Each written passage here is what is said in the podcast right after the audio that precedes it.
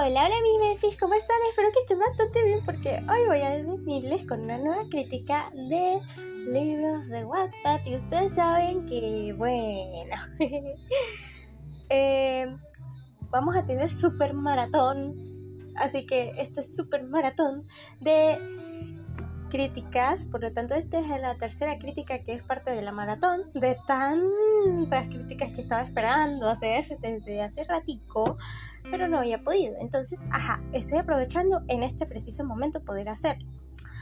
Podemos empezar. Caos Perfecto es una historia de un thriller. Bueno, prácticamente es un thriller, si te pones a ver. Bueno, ni tanto thriller es una historia de misterio que se trata de una chica que se llama Vivian. Vivian, Vivian, Vivian. Me acordé. Ok, que se llama Vivian, que es de, de parte de una familia que es ah, prácticamente una familia que está asociada a otra familia que se llama los me acuerdo del nombre. ¡Ah! Los Evans. Ya me acordé. bueno, lo busqué otra vez porque hay que mantener el material aquí. Ok. los Evans son una familia muy poderosa de prácticamente funcionarios, algo así. Eh, prácticamente mafiosos, narcos, tú sabes esas cosas, esas cosas de los de los narcos, esas ese mundo. Eh, y Vivian tiene que vivir con ellos eh, por tradición familiar ahí en Hongkong y todo eso. Entonces, eh, hay dos chicos en específico, ustedes saben, el típico de los... el típico cliché de la familia con los hijos guapos, con todos los hijos guapos, tipo los hijos de la élite, algo así, algo así, a ese estilo, algo así. Eh, pero en este caso son, son solo dos y están... No voy a decir cómo están porque es de manera que se imagine cada quien cuando lo lea, entonces no puedo decir exactamente cómo me los eso se los dejaré a su conciencia. Eh, em, pero debo decir que se llaman Daniel y Ryder y los dos, vaya, son fuego puro, Dios mío. Yo literalmente en el primer momento en el que los conocí, en que leí cuando... En el primer momento en que los conocí, o bueno, por así decirlo, eh, que Vivian los conoció, vaya, yo dije, aquí hay, aquí hay fuego, aquí hay química, aquí hay explosión. y literal, fue así. Entonces, eh, voy a decir que el novio de Vivian es una... Vaya. es demasiado tóxico, es demasiado inservible, es miserable. Dios mío.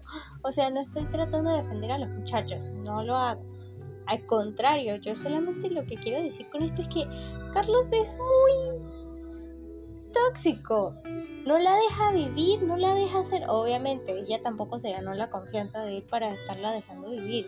Pero es que tampoco justifica el hecho de que él también tenga que ser así. Porque si tu pareja, tú sabes que tu pareja te está haciendo infiel, ¿por qué sigues con ella? Pero eh, también estaba la rencilla de que ellos dos tuvieron una pelea anterior que era que, eh, que si él quería que ella eh, estudiara en, en la misma universidad para que ellos dos pudieran vivir juntos y pudieran estar juntos. O sea, eso es normal en las parejas. Pero lo que pasó fue que ella no quiso y entonces él insistió, insistió y bueno, ajá, muchas cosas más. Son de típico de relación tóxica. Pero en el caso de él fue muy tóxico y ella era muy relajada en cuanto al tema de la relación. Entonces era mucha... Eh, fue de parte y parte. Más bien estoy feliz de que hayan terminado.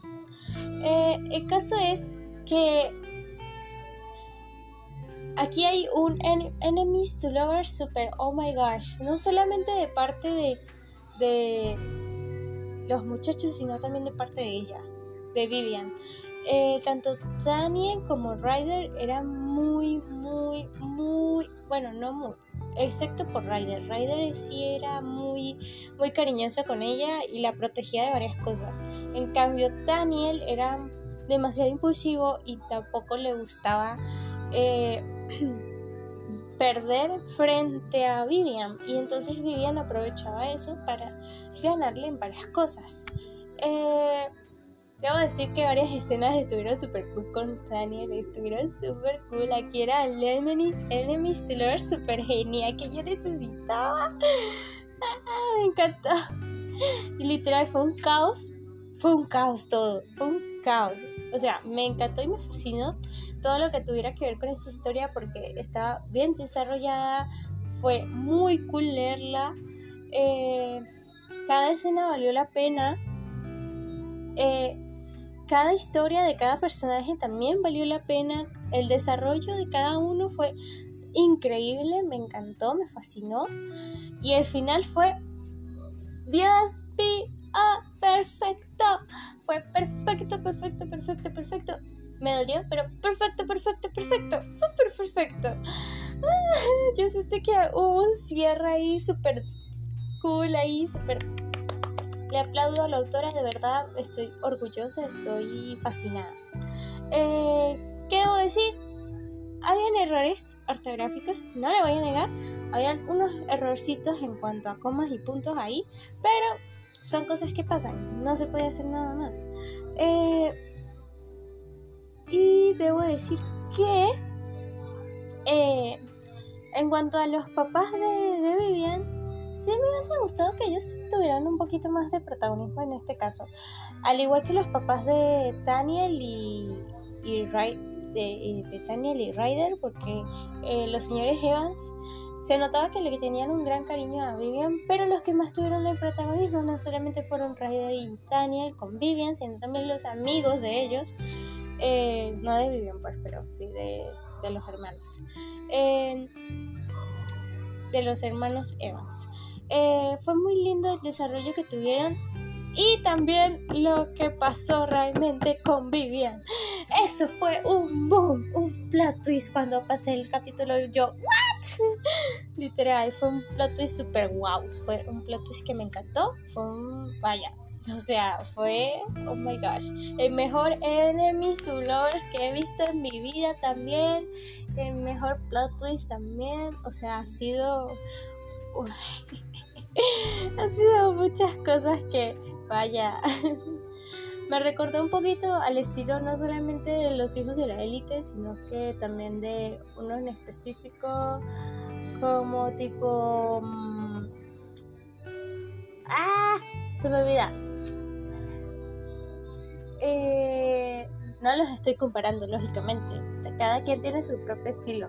Pero es que sí me recordó eh, como ese estilo mm, de poliamor, ¿saben? O sea, de poliamor justico. O sea, yo dije, vaya, es un poco el estilo de esto, pero estuvo bien, estuvo bien. Porque los poliamor siempre son tan, eh, como que, tan emocionantes, porque uno le gusta más a, eh, tú le gustas más al otro, pero también te gusta este, pero ajá, y no sabes qué hacer, y bueno, ajá. Y después se quieren matar entre todos, pero ajá, tú feliz con, con todos, y ajá. Pero fue, y también me recordó también un poquito a mi desesperada decisión, que es cuando Flor se queda con los tres. Eh, al final, entonces pues me recordó ese estilo de poliamor siempre, que a veces me gusta ese tipo de, de temas porque mucha gente eh, sobre infravalora eh, lo que es el poliamor y no es tan malo como dicen depende de lo que de cada quien no pero claro también un, un poquito dice esto ahí pero no importa. Mientras haya mientras haya carnita por ahí no importa. Eh, mentiras. Em, en fin, quiero decir con esto que este que esta historia de verdad se merece de todo, se merece muchas cosas muy buenas. Eh, me encantó todo el desarrollo de la historia, me encantó todo el ambiente, Dios mío, se sintió genial. Eh, y debo decir que quiero tener este libro físico, de verdad, quisiera, de verdad, tengo, o sea, tengo la esperanza de tenerlo físico algún día, si la autora se lo quiere hacer, o sea, quién sabe.